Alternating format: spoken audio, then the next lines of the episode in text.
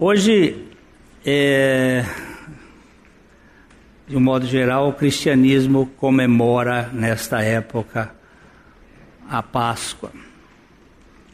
A Páscoa sempre é comemorada entre 22 de março a 25 de abril. Ela vai cair sempre no primeiro domingo depois da lua nova, da lua cheia. É, ela por isso que ela varia. E ela é uma, uma festa que está muito interligada com Israel, mas ela não é para nós, não tem o mesmo efeito de Israel. Então hoje nós escrevemos aqui sobre qual das três Páscoas comemoramos. Existem pelo menos essas três bem envolvidas aí.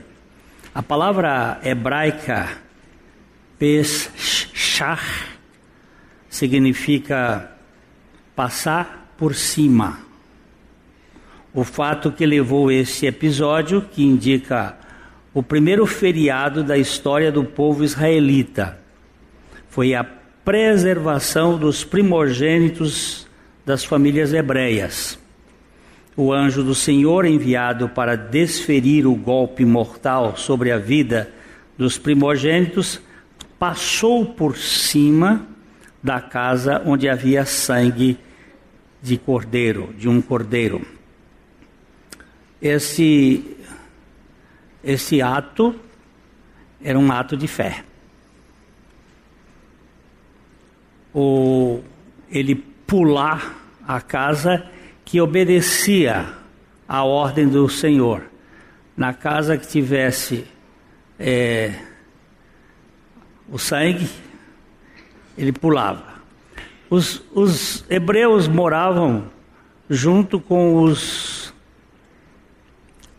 os egípcios, as casas muito próximas.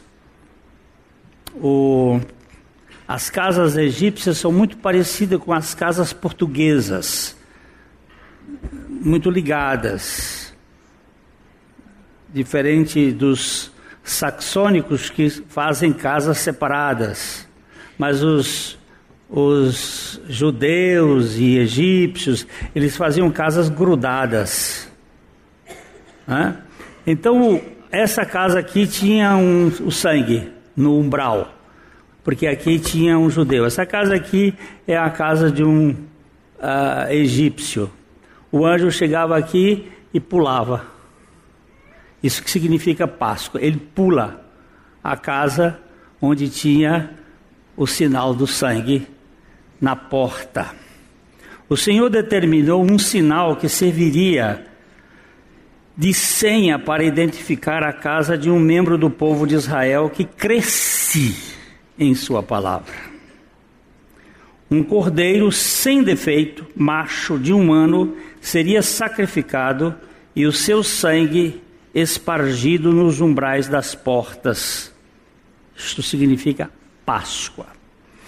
Esse cordeiro deveria ser criado muito próximo da família. E depois de dez dias ele tinha que ser trazido para dentro da casa. Depois da comemoração eh, que, que foi feita, ele, ele ficava na casa por um tempo sendo cuidado como um, um pet, como um animalzinho de estimação. E aí é que tem o um problema: você matar um animalzinho de estimação significa muito afeto que vai ser tocado. Não era uma coisa, não era um cordeiro que estava lá no meio da manada, era um cordeiro que tinha sido separado, sem defeito, macho de humano e que estava ali sendo cuidado com muita afetividade para representar aquilo que foi feito de Cristo, que entrou na raça humana, que conviveu com o ser humano, que viveu com as pessoas e agora ele precisava passar por um sacrifício que era o nosso sacrifício. Nós é que somos os rebeldes, os pecadores, os egoístas. Quando ele fala assim, pecadores, aí diz, mas todo mundo é pecador e não toca. Ah, o que é pecador? Egoísta, orgulhoso, é, enraivecido, magoado, o que é mais? Pega você em alguma coisa isso aqui, mentiroso. Ah, mas eu não sou mentiroso, eu só conto uma mentirinha de quando em quando. Aquela mentira branca que não é nem mentira. Pois é, pecador. Eu sou pecador, você é pecador. E precisa do sacrifício de Jesus. Mas eu nunca matei, eu nunca roubei, eu nunca adulterei. Você já pensou, agora eu falo para os homens, você já pensou numa mulher e, e teve desejo? É adultério. Você já cobiçou alguma coisa de alguém? É furto. Você odeia ou não gosta de alguém, é assassinato. Não fica com brincadeira, não. Porque o negócio vem do coração, é do coração que estão as raízes da vida. A gente fica tratando de periferia, quando nós é temos uma natureza que precisa de ser tratada. Mas por que este sacrifício do cordeirinho? Porque este sangue nos, nas, nos vergais das portas? Deus não sabia quem era o seu povo? Sim, ele sabe tudo, mas o povo precisava exercer a sua fé. Além do que esse episódio estava apontando para a realidade espiritual do sacrifício pleno do Cordeiro de Deus que tira o pecado do mundo. Havia mais um propósito na imolação. Ali tinha mais do que a morte daquele cordeiro. Ele estava apontando para a realidade de Cristo. Deus dá a sua palavra ao seu povo, dá a fé em consequência da sua palavra, todavia espera que o povo exerça a fé que recebeu. Há uma ordem de sacrificar o cordeiro e a expectativa da obediência por meio da fé, pois sem fé é impossível agradar a Deus. É, imagina Moisés dando a ordem para aqueles 3 milhões de judeus, sei lá quantos, 2 milhões e meio, ó, o anjo do Senhor vai passar na casa que tiver ah, o sangue do cordeiro. Vocês vão pegar o cordeiro, vão assar o cordeiro, vão comer. Se a família for pequena, convide outra família para comer junto, porque não pode sobrar nada, só os ossos. Mas vocês vão comer todo esse cordeiro assado, com pão sem fermento e ervas amargas. Vocês vão comer isso bem comidinho e passem o sangue na porta. Aí vamos imaginar que o Isaac lá, eu não creio nisso. Isso é bobagem. Isso não tem sentido. Matar um cordeiro, passar o, o sangue aqui. Acredita-se que houve casos assim, pelo menos os, é, os estudiosos da Bíblia dizem pode ter acontecido, mas pode também ter acontecido de algum não judeu ter feito isso porque apareceu um populacho no meio do povo de Deus, uma mistura que não morreu e que saiu e que resolveu passar, ou por sim ou por não, é aquela história do sujeito que está atravessando a pinguela. Você sabe o que é pinguela? Alguém sabe o que é pinguela aqui? Aquele, aquela ponte feita com um pau só. E o sujeito atravessando aquela pinguela, ele disse assim: Meu Deus, me ajuda, porque eu tenho medo de altura. Passar essa pinguela aqui e eu vou ter, eu preciso do Senhor. Aí ele começou a andar. Deus é bom. Aí quando ele virou assim, disse assim: Mas se o diabo me empurrar? Aí ele disse: E o diabo não é ruim. Deus é bom e o diabo não é ruim. E assim ele foi, que é o que acontece com muita gente. Eu faço um acordo com Deus, mas eu também faço a minha parte com o mundo, com o diabo, com o que quer que seja. Vai ser que agora ele vai me pegar. Então, você tem que crer. E a fé que ele dá é para você. Vou pegar um outro texto aqui. O Senhor deu, ele conta a história de um homem que deu dez minas, dez quantidades em prata para dez pessoas. E o que, que aconteceu com aqueles dez que receberam as dez minas? Um multiplicou e fez das dez, dez. Outro multiplicou e fez cinco. Outro multiplicou e fez duas. E outro. E os outros e teve um que ainda teve o descaramento de dizer que ele era duro, severo e enterrou: está aqui a tua mina. Você recebeu uma fé, mas a sua fé precisa ser exercitada.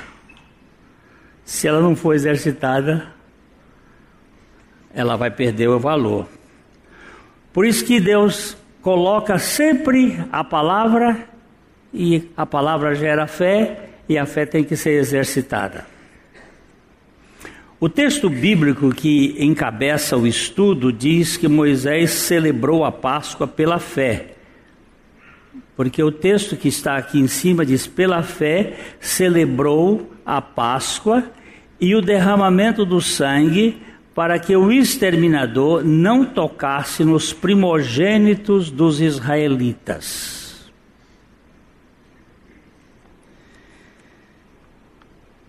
E concomitantemente, o povo de Deus obedeceu a ordem do sacrifício pela fé. Estava implícito que aquele que não passasse o sangue nos portais teria velório em casa à noite. Iria morrer. Não tinha dúvida. Faraó, rei do Egito, obstinado como hipopótamo, havia resistido nove pragas das mais cruéis e não permitia que o povo de Israel saísse do seu controle. Então veio o décimo round de, do combate. Os filhos mais velhos dos, das famílias que não tivessem sangue espalhados nas vergas das portas seriam mortos. Não havia comutação de pena nem STF por lá naquela época não tinha jeito. Ou ia ou racha. Aqui a gente tem que entender que muitas, muitas coisas são feitas com negociação. Deus não, Ele faz e Ele sempre fará com a Sua palavra. Enquanto o anjo passava por cima da casa marcada com sangue, no seu interior, diz a Bíblia, as famílias naquela noite comerão a carne assada no fogo com pães asmos, ervas amargas a comerão. Êxodo 12, 8. Do lado de fora da casa havia o selo da proteção e do lado de dentro um banquete de satisfação. O primogênito viveria sangue para o lado de fora, cordeiro pelo lado de dentro, carninha boa, cordeiro de um ano. Eu prefiro de seis meses, mas de um ano tá bom. Um cordeirinho, não é, Edson? Bem assadinho. Pode ser com ervas amargas ou também com. Pode até ter um vinhozinho. É, e pode ser também com ervas de Provence, fica muito agradável. era um banquete de satisfação. Há uma proteção divina sobre esta casa. A Páscoa dos judeus é a festa que comemora a libertação do povo hebreu de sua escravatura de mais de 400 anos de domínio egípcio. É talvez a principal festa deste povo e aconteceu no mês de Abib, que passou a ser o primeiro mês do ano. No calendário atual dos judeus, fica entre os meses de março e abril. No hemisfério norte é a saída do inverno e a entrada da primavera. O inverno é sempre visto como uma estação rigorosa eh, associada com a morte, pois tudo está coberto de neve, como se a natureza estivesse morta. E aqui a gente vai ter um detalhe, porque é daqui que vai surgir uma das ideias da Páscoa dos pagãos que é hoje a festa que nós comemoramos de modo geral. No mundo, não é nem a Páscoa dos judeus, nem a Páscoa dos cristãos. É a Páscoa dos pagãos.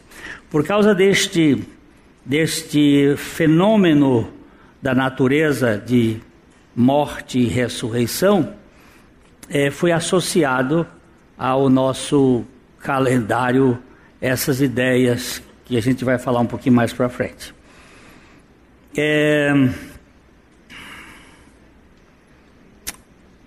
Bem mais tarde, na mesma época do ano, quando a nação judaica comemorava a Páscoa, aconteceu um evento que designaram como Páscoa dos cristãos. No dia 14 de Abib, o Cordeiro de Deus foi imolado no Calvário para libertar do cativeiro do pecado todo aquele que cresce. A Páscoa dos judeus comemora-se a libertação da escravatura política de um povo. A Páscoa cristã, a libertação da escravatura do pecado para o mundo. Mas elas são di diferentes. Tem semelhanças, mas tem diferenças. E a Páscoa cristã, ela, se você for, existe um trabalho feito por Isaac Newton. A Isaac Newton foi, você sabe quem foi ele? Deixa eu ver se alguém sabe. Pelo menos o binômio de Newton alguém já sabe, né? O, o físico da maçã? O, o Newton, o Newton, ele até os 39 anos foi matemático, físico, cientista. A partir dos 39 anos ele só foi teólogo. Ele não mexeu mais com, com esses assuntos. E ele viveu até os 75 anos. Dos 39 aos 75 anos, ele tem algumas obras que ele fala das coisas de Deus. E ele fez um cálculo da saída do povo de Israel, da construção, no ano 445, da construção, autorizada pelo rei Atarxerxes, até o sacrifício de Cristo Jesus. Ele faz uma, as contas, tirando todos os anos bissextos e os anos que do calendário gregoriano vai fazendo e cai exatamente no dia 14 de Nisan ou de Abib, no ano 30, quando Jesus foi crucificado. Mas é, é muito preciso todas as coisas para que acontecesse naquele dia porque ele era o Cordeiro de Deus. E quando há um episódio, que talvez a, a gente não, não possa ter muita certeza, mas é muito provável, aquele ano era um ano de, era um ano de jubileu. É um ano de jubileu. E sendo um ano de jubileu, ele tinha dois sábados. O que pode ter acontecido que Jesus foi crucificado na quinta-feira, porque a sexta-feira era o sábado do jubileu e o sábado da semana, porque vocês sabem, é só ler o livro de Reis que vocês vão verificar, ou Crônicas, que existe um tempo que aqui a terra tem que ficar descansando. Ela, ela descansava de sete em sete anos e no quadragésimo nono ano ela passava por um tempo de jubileu e o ano seguinte tinha dois sábados de Páscoa, que um caía na sexta-feira e o outro caía no sábado. Então, por isso que a Bíblia vai dizer que ele esteve três dias na sepultura. Mas nós não vamos desencavar essas coisas porque é difícil mudar a mentalidade. A possibilidade é que Jesus tenha sido crucificado na quinta-feira. Porém, se foi na quinta ou na sexta, ele foi crucificado. E ele foi crucificado para me tirar da presunção de ser o soberbo que eu sou. A primeira Páscoa era mais restrita embora estivesse apontando para a segunda em sua abrangência. Enquanto o povo judeu iria comemorar o seu feriado, Jesus disse aos seus discípulos em Mateus 26, 2: Sabeis que daqui a dois dias celebrar-se-á a Páscoa e o filho do homem será entregue para ser crucificado. É, todos ou quase todos os feriados judeus, eles estão ligados a alguma libertação. Até agora eu estava ouvindo uma pregação do Meno Callister, um pastor judeu que mora em Israel. Ele estava dizendo que os palestinos estão forçando a tomada de Jerusalém e ele disse assim: é bom não mexer porque nós vamos criar um outro feriado aí. A ironia é bem interessante, porque a Páscoa foi em cima do povo egípcio, o Hanukkah foi em cima do povo grego, o, o Purim foi em cima do povo persa. E assim vamos. As festas são sempre quando eles têm uma vitória, vamos comemorar esse negócio aqui e vira uma festa. Ele diz: se mexerem, vai ter uma nova festa. Então que a ONU se ponha no seu devido lugar. Sabe por quê? Porque Israel é a menina dos olhos de Deus. Por quê? Eu não sei. Ele disse que ele resolveu amar aquele povo. E mesmo sendo rebelde, ele ama aquele povo eu acho bom baixar o facho. Também o que eu estou dizendo não vale nada para ninguém, mas o Evangelho tem uma proposta bem mais ampla: a libertação total e eterna do homem. O ser humano, por causa da sua incredulidade, tornou-se escravo do pecado e da morte. Mas a morte de Jesus foi capaz de libertar desta escravidão maligna. Alguém disse que a história da Páscoa cristã não termina com um funeral, mas com uma festa eterna de exaltação da vida. Enquanto a história da Páscoa judaica termina apenas com o banquete de um cordeiro morto e assado. A nossa Páscoa não acaba com um funeral.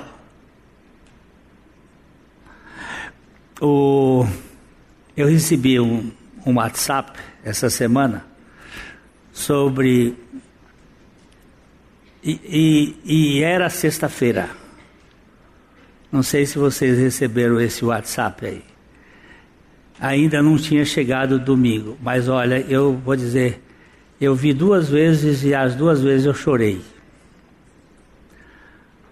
é pequenininho, mas ele vai descrevendo o que Jesus sofreu na sexta-feira, as perseguições que ele teve, as situações que ele passou, e diz: Mas não era o domingo. Porque o domingo muda a história toda. O domingo da ressurreição acaba com a velha, torna-se velho. A, a aliança é chamada do antigo pacto ou do Velho Testamento. E Hebreus diz que aquilo que se tornou velho vai caducar e perder a sua força. Nós temos hoje a força da ressurreição. Jesus Cristo ressuscitou. Isso muda tudo. No Novo Testamento é conclusivo quando prega o cordeiro que esteve morto e está vivo, não um cordeiro que esteve vivo e está morto. A celebração cristã da Páscoa come o pão da vida e bebe o vinho saltitante da alegria. Não se trata tão somente de uma lembrança passada, mas de uma atualização permanente. Não é apenas comemoração de um evento transitório, mas a encarnação de uma realidade espiritual eterna. A Páscoa cristã não se comemora num dia do ano. Ela é comemorada todo domingo, porque é o dia do Senhor e é o dia da ressurreição.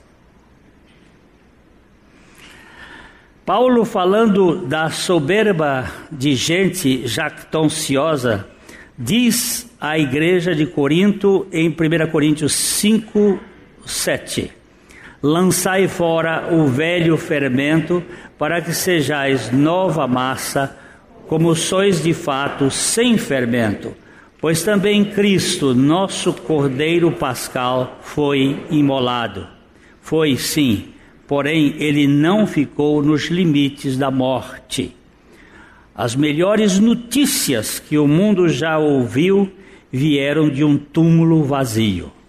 Ele ressuscitou, não está aqui. Essa também foi a minha maior emoção que eu já tive na vida. Quando nós fomos a Israel em 98, 97 com o grupo e, e a gente passeou por vários lugares antes. A último, quem faz esta visita a Israel, nós, nós fomos primeiro à Grécia, depois fomos ao Egito e aí fomos, aliás, nós fomos primeiro a Roma, depois ao Egito e depois a Israel. Essa primeira vez. E você entra em Israel, faz viagens, e o último lugar é Jerusalém, porque Jerusalém é o, o, o centro de tudo, é o, é o ponto central dos acontecimentos. E a gente visitou vários lugares, várias.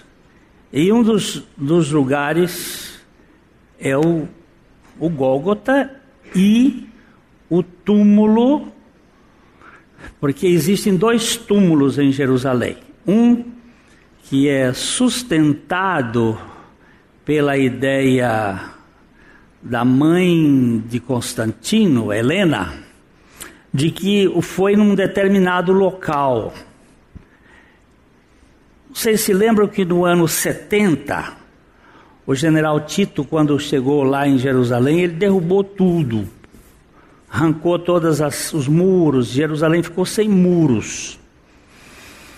E no ano 300, que é o tempo de Constantino, a mãe dele vai lá para com um, um, bispo Macário lá em Jerusalém e põe um, um lugar, não tinha muro, aqui faz de conta que não tem muro, estava tudo caído, e acha que o lugar era aqui dentro. E esse lugar ficou construir uma capela, uma igreja que é hoje, até hoje, é a igreja do Santo Sepulcro e é considerado como local. Mas no ano de, nos anos de 1800, o general Gordon, que era um general inglês, ele observando que não poderia ser aqui dentro, mas do lado de fora dos muros, ele observou que o Gólgota estava aqui do lado de fora, o Calvário estava aqui do lado de fora. E, e olhando, descobriram um túmulo que estava ali do lado num jardim, porque se você for ver lá no livro de Mateus, ele diz que era um túmulo que estava próximo daquele local onde José de Arimateia pede o corpo de Jesus e coloca. E esse é o local mais provável é, do ponto de vista da historicidade, porque era, ele não podia ser morto nem enterrado dentro da cidade. Ele foi fora. E foi também uma questão de o seguinte: a pedra que os construtores rejeitaram, essa veio se tornar pedra angular. Que pedra é esta que os construtores rejeitaram? É o Gólgota, que foi cortado do Monte Moriá e ficou do lado de fora, na construção do templo. Tem toda uma história ali que, que se coloca dentro desse ponto. Então, ali no, no, no, naquele local, todos os nossos companheiros foram, entra quatro, cinco, seis de cada vez dentro daquele, daquele túmulo, possivelmente o túmulo onde esteve o Senhor, e eu fiquei por último. E quando eu entrei naquele local, irmão Joaquim até tirou uma foto, ele me deu, tem um quadro aqui, e está escrito lá, ele não está aqui, mas ressuscitou. Ah, que é essa expressão aqui. Ele ressuscitou, não está aqui. E quando aqui, eu olhei aquilo, está em inglês, eu olhei aquilo ali, eu caí num choro, mas era um choro, uma emoção de alegria, de saber que ali não estão os ossos mortais do meu Senhor Jesus Cristo, mas está ali a notícia que eu ouço, não ouço, mas que eu ouço com toda alegria que ele ressuscitou e que ele virá. Eu recebi de um amigo pastor que está nos Estados Unidos agora uma palavrinha disse assim: ele prometeu que vinha e veio. Ele prometeu que morreria e morreu. Ele prometeu que ressuscitaria e ressuscitou. Ele prometeu que voltaria. Espere. Ele vai voltar. Então, espere. Pode ficar, porque o que ele prometeu, ele cumpre. E isso dá muita segurança para nós. É, um dia tempo desse aí, um jornalista ateu veio conversar comigo. Aí ele disse assim: Mas, pastor, o senhor crê em umas bobagens? É assim mesmo. Crença é, é bobagem para quem não crê. Mas para mim é algo muito. Mas o senhor não pode provar. Eu digo: Eu não posso provar, eu creio. Agora você crê no, no Big Bang? Eles creio. Eu digo: Você crê no Big Bang? Você não é ateu? Porque Big Bang não se comprova cientificamente. Não existe comprovação. Ou é crença, ou é teoria. É. Vamos mudar de assunto? É sempre assim, porque é, bobagem para quem não crê, não está. Para quem crê, não precisa de explicação. Agora, para quem não crê, não há explicação que faça crer. Ele ressuscitou, não está aqui.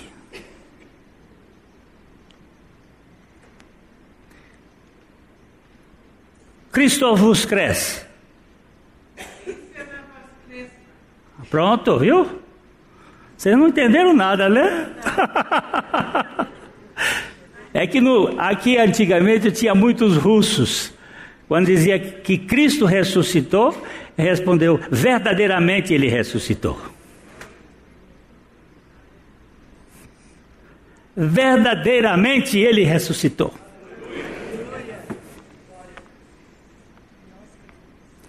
Se a Páscoa judaica fala da morte do cordeiro para que os filhos primogênitos não morressem, a Páscoa cristã fala do unigênito do Pai, o Cordeiro de Deus que se tornou o primogênito dentre os mortos, a fim de nos libertar da tirania do pecado e da morte. Essa semana eu escrevi um poemazinho, um desses de pé quebrado, mas ah, naquele texto que Paulo faz, aquela, aquele ridículo, aquela coisa de ridicularizar, onde está, ó morte, a tua vitória? Onde está o, o inferno, teu aguilhão? Ele está debochando. Cadê, cadê teus dentes, morte? Você que mordia todo mundo, você foi vencida lá na cruz. Não foi destruída ainda, mas vencida você foi. Eu contei para minha filha que no dia 17 de novembro de 1987, lá na, na metrópole de Corrente, no Piauí, numa noite de 40 e poucos graus, quente, o corpo do meu pai numa numa urna mortuária e toda a turma ali da, do local junto e conversando e, e, e velório é lugar de contar piada e passar a noite.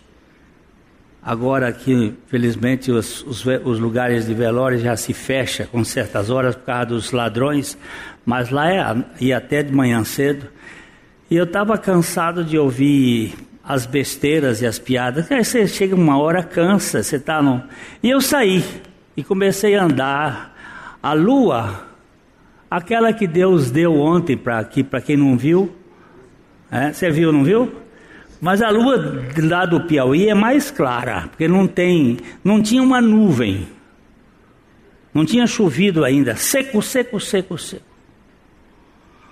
E eu estou andando lá, olhava para o chão para ver se não pisava em alguma cobra e, e ia andando e andando e andando mais de um quilômetro naquela noite e comecei a conversar com meu pai. E eu não sei, eu tive um êxtase. Eu fui sair do, do das três dimensões e comecei a adorar a Deus. Eu digo que não sei, não sei explicar se foi em línguas dos anjos, se foi, eu sei que eu adorava. E no momento em que eu adorava a Deus e ele dizia assim: a morte não tem mais poder sobre você, nem sobre o seu pai. E ele foi tratando comigo sobre a ressurreição e o poder da ressurreição. Me encheu o coração de alegria. Que de lá para cá eu eu trato com os defuntos, mais com os vivos que estão chorando, porque assunto de ressurreição é um assunto maravilhoso. Ele ressuscitou, ele venceu a morte. Ele é o Senhor da história. A primeira Páscoa deixa o seu cordeiro morto e assado no prato, num prato. A segunda mostra o seu cordeiro vivo num trono, depois de ter vencido a morte, sendo celebrado com um belo cântico que diz em Apocalipse 5:12: Digno é o cordeiro que foi morto de receber o poder, a riqueza, a sabedoria, a honra, a força, a honra, a glória e o louvor. Aleluia. A Páscoa judaica é uma única festa no mês do ano apontando para o sangue do Cordeiro. A Páscoa cristã celebra em cada domingo a ressurreição do Cordeiro imolado. A nossa festa pascual é semanalmente revivida em eterno gozo espiritual. C.S. Lewis, autor dos, das crônicas de Nárnia, falando sobre a ressurreição, disse: Jesus abriu à força a porta que estava fechada desde a morte do primeiro homem.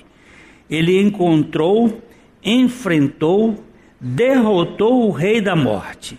Tudo é diferente porque ele fez isso. Ele venceu a morte, venceu o diabo, mas talvez por isso aqui esteja a estratégia do maligno para tentar neutralizar a importância da Páscoa cristã. Sabendo que a tumba aberta é o libelo contra o poder do pecado e da morte, um estilo estranho de cristandade foi engendrado com um tipo exótico de Páscoa. Um tipo exótico. O que, que é exótico? Deixa eu ver se alguém sabe aí o português. O que, que é exótico? Hum? Diferente? Exótico é uma coisa que vem de fora, é visto de fora, é trazido de fora. Eucalipto é uma planta exótica. Por que, que eucalipto é uma planta exótica? Porque ela não é do Brasil, ela veio da Austrália. Manga é uma planta exótica. Por que, que manga é uma planta exótica? porque ela veio da Índia, ela não é do Brasil. Jatobá não é uma planta exótica, é uma planta da flora brasileira. Ela é uma planta endógena, ela faz parte da nossa, da nossa cultura. Nós temos uma, uma Páscoa exótica. Antes do dilúvio, teve uma mistura dos filhos de Deus com as filhas dos homens, gerando uma raça de soberbos. Após o dilúvio, por favor, quem é que está aí? Ponha Gênesis capítulo 6. Vamos pegar um, para um e dois também, três, quatro, talvez até cinco. Depois a gente dá uma olhadinha. Após o dilúvio, somente a semente exótica se evidencia na família de Cão, mais precisamente em Nimrod. No meio do povo de Israel houve um populacho que saiu com o povo para Canaã. Mais tarde surge um misto de judaísmo com cristianismo. E por aí vai a miscigenação. Sempre na história do povo de Deus se vê estilo de gente misturada que importa as culturas exóticas para a congregação do povo de Deus. Aqui, aqui disse: Olha, então disse o Senhor: O meu espírito não agirá para sempre no homem, pois este é carnal e os seus dias serão 120 anos. Só para lembrar, qualquer pessoa que morre menos de 120 anos está morrendo prematura. Mas o que, que nos leva a morrer anteriormente? São pelo menos três coisas que a Bíblia diz: comida, bebida e preocupação. Comemos errado, bebemos errado e nos preocupamos. E aí vem a morte prematura. Passa para frente. Ora, naquele tempo havia gigantes. Não, eu queria voltar um pouquinho para trás um, é, um pouquinho mais. Ah, é aí. Como se foram multiplicando os homens na terra, e lhe nasceram filhas, como se foram multiplicando os homens na terra, e lhe nasceram filhas, como se foram vendo os filhos. Você, você, você antecipou a minha passagem. vendo os filhos de Deus, que as filhas dos homens eram formosas, tomaram para si mulheres as que entre todas mais lhe agradaram. Quem são os filhos de Deus e quem são os filhos dos homens. Aí tem um, um mundo de teólogos, cada um dizendo as suas maneiras. Como é que eu vejo? Eu vejo que a, a linhagem dos homens é a linhagem de Caim, e a linhagem de, de Deus, dos filhos de Deus, é a linhagem de Sete. Porque a Bíblia diz que todo que invocar o nome do Senhor será salvo. E começou-se a invocar o nome do Senhor quando nasceu Enos, da família de Sete. E aqui nós temos a descendência de Sete, a descendência dos filhos de Deus, e a descendência de Caim, a descendência dos filhos dos homens. Houve uma miscigenação de culturas, a meu ver. A, aqui se torna uma cultura caínica com a cultura dos filhos de Deus, e isto passa através de um dos casais, que depois vai aparecer lá no capítulo 10 de Gênesis, na família de Cush. Cush era filho de Cão, Cão era filho de Noé, e aí a gente pode perceber pelas palavras que estão ligadas nessa família que esses Gibor, estes gigantes, esses onipotentes, esses seres que querem mandar no mundo com o seu modo de ser arrogante, aparece nesta família de cão. E Dona Samiramis, que nem tem uma nota de, de dinheiro, qualquer nota aí de, de, de, de qualquer nota aí, qualquer nota aí. Não precisa botar aqui de 100 não, eu não vou pegar não, só qualquer nota. Dona, essa mesma aqui, essa mulherzinha aqui, é a dona Samira mesmo. É a, a, a, a rainha do céu. É a, a mulher lá do Nova York, a, a estátua da liberdade. É a mesma, é a dona Samira mesmo.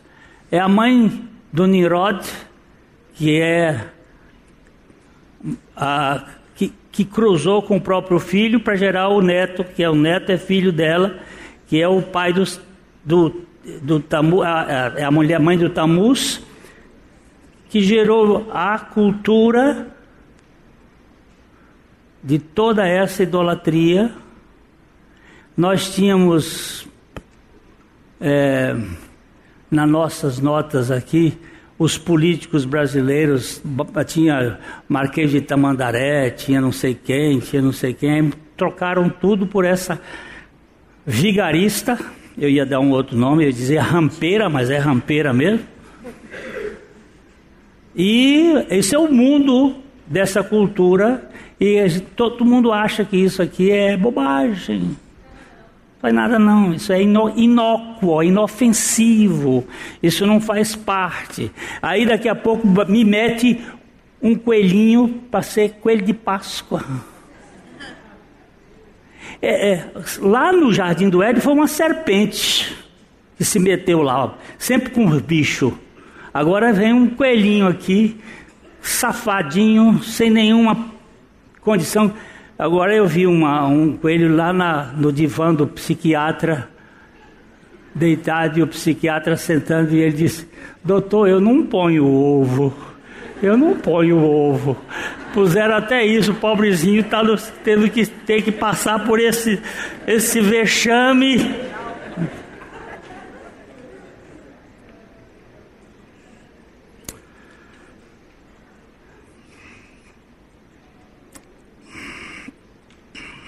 Onde é que eu estou, gente? Antes de, do dilúvio, depois do dilúvio, com o imperador Constantino, as portas do Império Romano se abriram para a igreja e as portas da igreja se escancararam para o paganismo. Uma enxurrada de idolatria se derramou sobre o curso da história eclesiástica e de lá para cá nós vemos as coisas mais exóticas e estranhas tomando conta da vivência do culto da igreja cristã. Exótico é algo de fora que foi plantado no culto cristão. Por exemplo, Astarote, a deusa Ciro Fenícia ou Istar, entre os assírios que acabou se convertendo em Easter, a Páscoa, na cultura cristã de língua inglesa. Isto é típico do caldeamento das doutrinas. Como é que se, como é, como é que se chama Páscoa em inglês, dona Núria? Easter. O que, que é Easter? É estar, é Astarote. É o mesmo nome.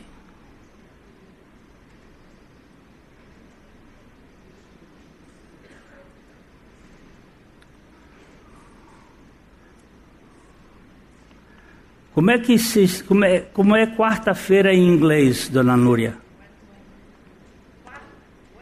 Wednesday. E quinta? Thursday. E sexta? Friday. E sábado? E o que é Saturday? Saturno.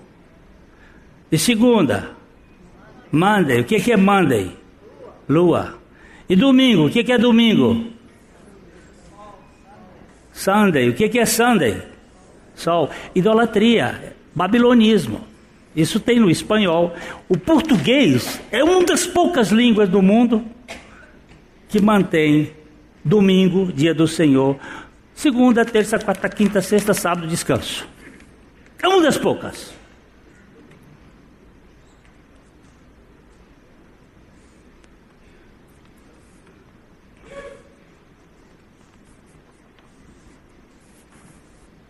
Ei! Cadê Dona Easter? Está aqui. Outro exemplo.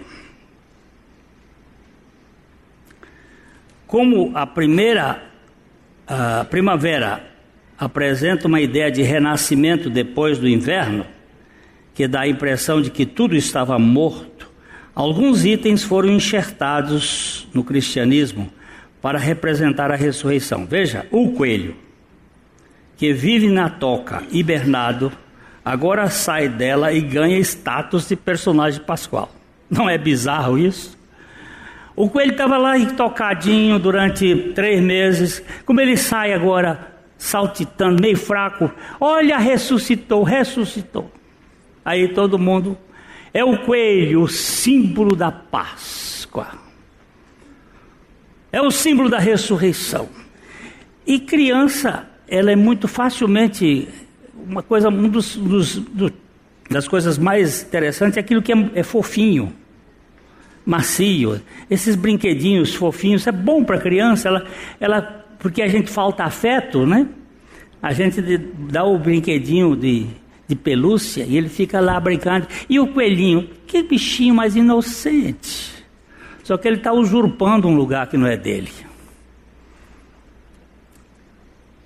Nós precisamos exorcizar é, coelho da Páscoa. Sai daí, seu cara. Você não é do seu lugar aí. Seu lugar é lá no jardim comendo cenoura. O coelhinho da Páscoa é um bom animal. Ele esconde os ovinhos no jardim do quintal.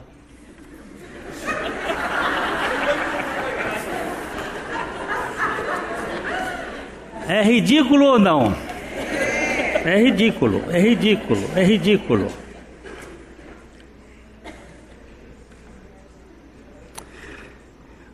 Do cordeiro de um ano ao cordeiro de Deus que tira o pecado do mundo, tem lógica. Mas do cordeiro pascual ao coelhinho de Páscoa, só tem confusão. Com essa fusão do paganismo com o cristianismo. Esta é uma exótica aberração da mescla dos cultos. O ovo é outro elemento que representa a ressurreição.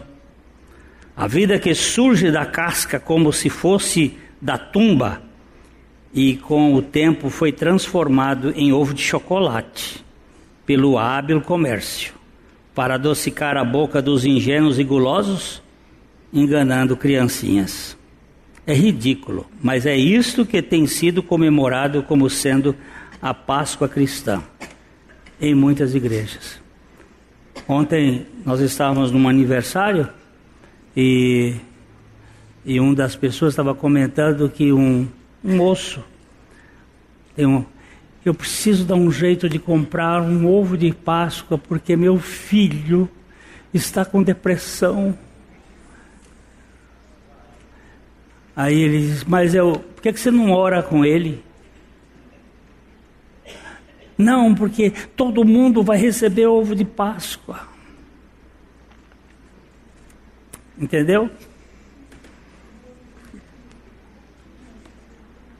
Minha filha disse: Papai, você nunca mais deu ovo de Páscoa para nós.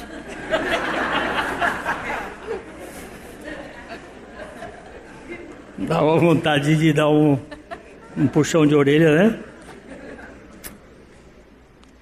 Nada pode ser mais absurdo do que ver coelho pondo ovos e ainda de chocolate.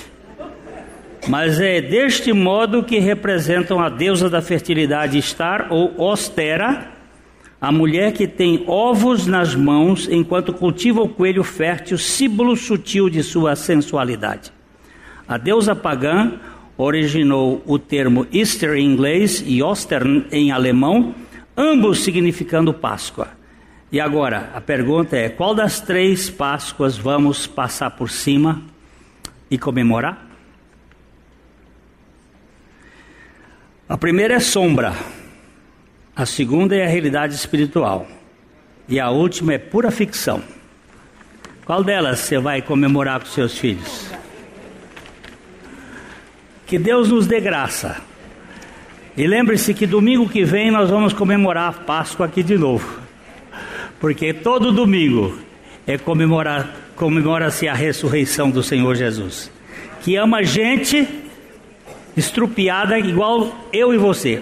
Agora se você não é tão estrupiado assim, então feliz Páscoa para esse dia, mas não de papai, não de, de, de coelhinho, mas a do papai do céu, a daquele Deus que ama a gente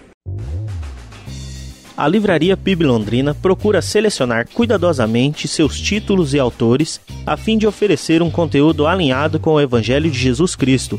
Bíblias, livros de teologia, devocionais, literatura infantil, biografias, comentários bíblicos e muito mais. Dispomos também de um acervo de CDs e DVDs das mais de 5 mil mensagens ministradas na primeira Igreja Batista em Londrina. Visite a Livraria PIB Londrina e conheça ainda mais. Livraria PIB Londrina, de segunda a sexta, das 13h30 às 18 horas. Endereço na Avenida Paraná, 76A, próximo ao Calçadão, bem no centro de Londrina.